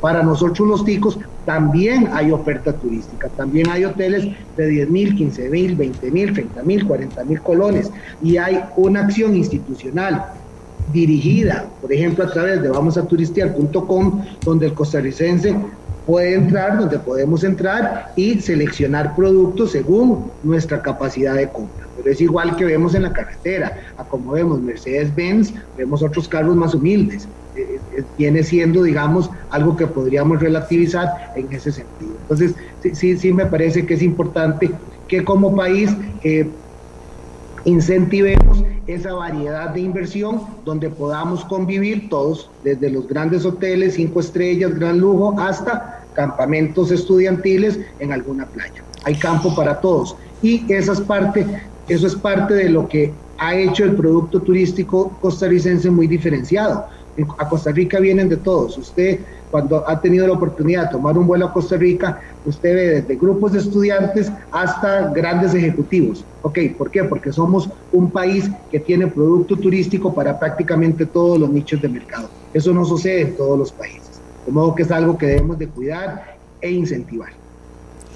Bueno, vieron ustedes cuando, cuando presenté a don Rolando, lo presenté y decía yo que algo íbamos a tener que saber de Swiss Travel. Él es el director de ventas un excelente vendedor, don Rolando, pero también muy comprometido y muy conocedor, la verdad. Don Rolando, Swiss Travel y la visión que de Swiss Travel ha tenido usted, lo que está pasando y cómo está evolucionando en este momento el turismo y por supuesto si puede, porque tenemos todavía un momentito, eh, eh, eh, si puede, cómo eso va a derramarse en Costa Rica o no. Sí, claro, o sea, eh, bueno, Swiss Travel es una empresa ya con 48 años en el mercado, muy consolidada y que hemos llevado esta crisis de una forma muy responsable. Eh, la Junta Directiva eh, y la Administración ha puesto el recurso humano como lo prioritario. creemos que ese es el valor agregado que como empresa y como país podemos aportar, de modo que el objetivo es estar lo más intactos posibles una vez que haya pasado el tema de la de la marea alta, como le llamamos nosotros. el, creo yo que efectivamente Costa Rica se perfila como uno de los, de los sobrevivientes destinos turísticos a nivel mundial y vaticino que la segunda parte de, este año será ya con mayor movimiento conforme el tema de la vacunación vaya masificándose en los mercados, en los países emisores de turismo, vamos a ir logrando este, mejores números esto es una carrera de, resistencia, no es una carrera de velocidades, cuánto podemos estar y en este momento urgimos que, la institucionalidad del país entre sus capacidades pueda ayudar a, todo, a todo el país, a todo el sector turístico que realmente, que realmente está urgido. Vamos a ver, eh, se puede especular de miles de maneras, pero ¿siente usted que a un plazo corto, ya uno no sabe ni cuántos meses decir, podría haber una reactivación en todos esos sectores, o sea, si se trata de eso y si vienen muchos millonarios a alquilar esas cajas y a pagar eso, bendito sea Dios, eh, no me, no me, no me niego, no digo que eso está mal, pero ¿cuánto tiempo cree usted que eso va a terminar, eh, eh, va a comenzar a moverse para que estén preparados? Es que son gente que se dedicó a hacer otras cosas y que, y que su, su trabajo o, o su hotelito o lo que sea no ha estado cuidado como se debía, por ejemplo. Claro, yo, yo espero, doña Amelia, que a partir de agosto veamos algún incremento ya un poco más estable. Eh, este año sí creo que va a ser más complicado que el año anterior. Este año no tuvimos temporada alta. El año pasado tuvimos diciembre, enero, febrero y todavía parte de marzo, que es, digamos, la temporada alta. Este año no tenemos esto. Esta semana tuvimos la mala noticia, por ejemplo, de que el gobierno eh, canadiense canceló todos los vuelos a, Costa Rica y México y el Caribe, de modo que los vuelos que recibíamos de Air Canada y, WestJet a San José y a Liberia ya no vamos a tenerlos, ahí vamos a tener un faltante de turistas adicional que no estaba contemplado. Y hay un punto más, disculpe que, que retroceda un poquito. Eh, anteriormente cuando estaba hablando de las instituciones que podrían incidir en forma directa y rápida, y no quiero dejar por fuera a alguien que en realidad me preocupa, y son los empleados de las empresas turísticas que tienen créditos con la banca estatal, especialmente créditos de vivienda, que hoy tienen sus ingresos reducidos o no tienen ingresos del todo, y la banca ya está cobrando el 100% de las mensualidades. Y recordemos que los empleados no tienen ni un sindicato de empleados, ni una cámara de empleados, ni una vocería formal ante nadie y eso realmente este, es preocupante porque si ya tengo este, colegas, amigos, etcétera, eh, compañeros de trabajo que, que, ya reciben llamadas del banco y que simple y sencillamente no tienen cómo, cómo pagar. Esa es una parte que, que, sí me parece que es importante darle seguimiento y que la banca este, entienda la situación que estos empleados están viviendo y tratar de flexibilizar como han sido, como lo han hecho desde abril del año pasado a diciembre. Eh, eh, y ese es un punto que... Importante. y eso es los bancos privados y los bancos públicos, están en ese plan ya. Eso es básicamente todos, porque digamos las moratorias, entiendo que eran hasta diciembre y ya están cobrando las cuotas completas, pero ya y los empleados siguen a, a 50% de ingreso y, eso, eso puede ser muy, muy conflictivo ¿no? al interno de las familias. Ay, no, no, no, por favor. Eh, esos testimonios de la semana pasada hicieron llorar a muchísima gente. Yo entonces les digo, no lloremos, hagamos algo, como siempre, ¿verdad? Así, nosotros somos muy, lloramos y nos abrazamos y todo, pero hagamos algo y ahí está, me voy a poner atrás. Y cualquier cosa yo le digo, Rolando, para que me dé ahí un apoyito en el sentido de, de ir caminando hacia el lugar correcto, para, para ver cómo traigo gente de, de, yo no sé, de la asamblea o eh, del gobierno, de las municipalidades, a ver cómo se puede hacer ya con cosas concretas que tengan en la mano. ¿Qué le parece? Me parece muy bien y creo que, que el seguimiento podríamos empezarlo a través por, por medio del Ministerio de Turismo, que siempre está muy abierto a colaborar en, un buen un buen ministro muy buen o sea él, se preocupa demasiado pero llega el momento en que topa también con verdad y de eso se trata no se trata de abrir puertas de caminar. Exactamente. Exacto. y él tiene una gran capacidad de, diálogo tiene un gran liderazgo tiene una visión muy muy completa del sector como tal más allá de lo que es estrictamente turístico sino todo este montón de instituciones que repercuten en, en la industria Muchas gracias a Rolando Campos, muchísimas gracias, la verdad. A Alejandro Castro Alfaro también, que nos ha ayudado mucho, Alejandro, para ir identificando personas que nos podrían ayudar en este mostrar a ustedes lo que está pasando. Esto no es jugando, eh, esto no es jugando, no es jugando Costa Rica. Imagínense que después logremos despertar que la gente diga, vamos para Costa Rica y nuestra gente eh, eh, esté quebrada en el campo del turismo no haya resistido. Y alguien mencionó suicidios y mencionó ataques al corazón y eso es verdad, no es una exageración. Y, han, todos siguen opinando y, presentando realidades que de verdad, señores, nos tienen que poner a pensar a todos. O sea, es que yo no entiendo qué es, cómo es que nosotros no pensamos en eso. De verdad que yo no lo entiendo. Y cómo el país no hace algo y cómo seguimos en esa hablada. Gobierno, quien no sirve o que no puede, para no decirlo en feo, digámoslo en bonito, que no puede con el tema, no, eh, eh, dígale, váyase para la casa. Y traigamos a alguien que aunque sea el último tiempo, diga, aquí le voy a poner aquí, voy a quitar aquí, voy a poner allá, no es posible que ustedes no puedan diagnosticar nada, gobierno, igual las municipalidades. Por hacer cosas creativas, importantes, ahí están las municipalidades.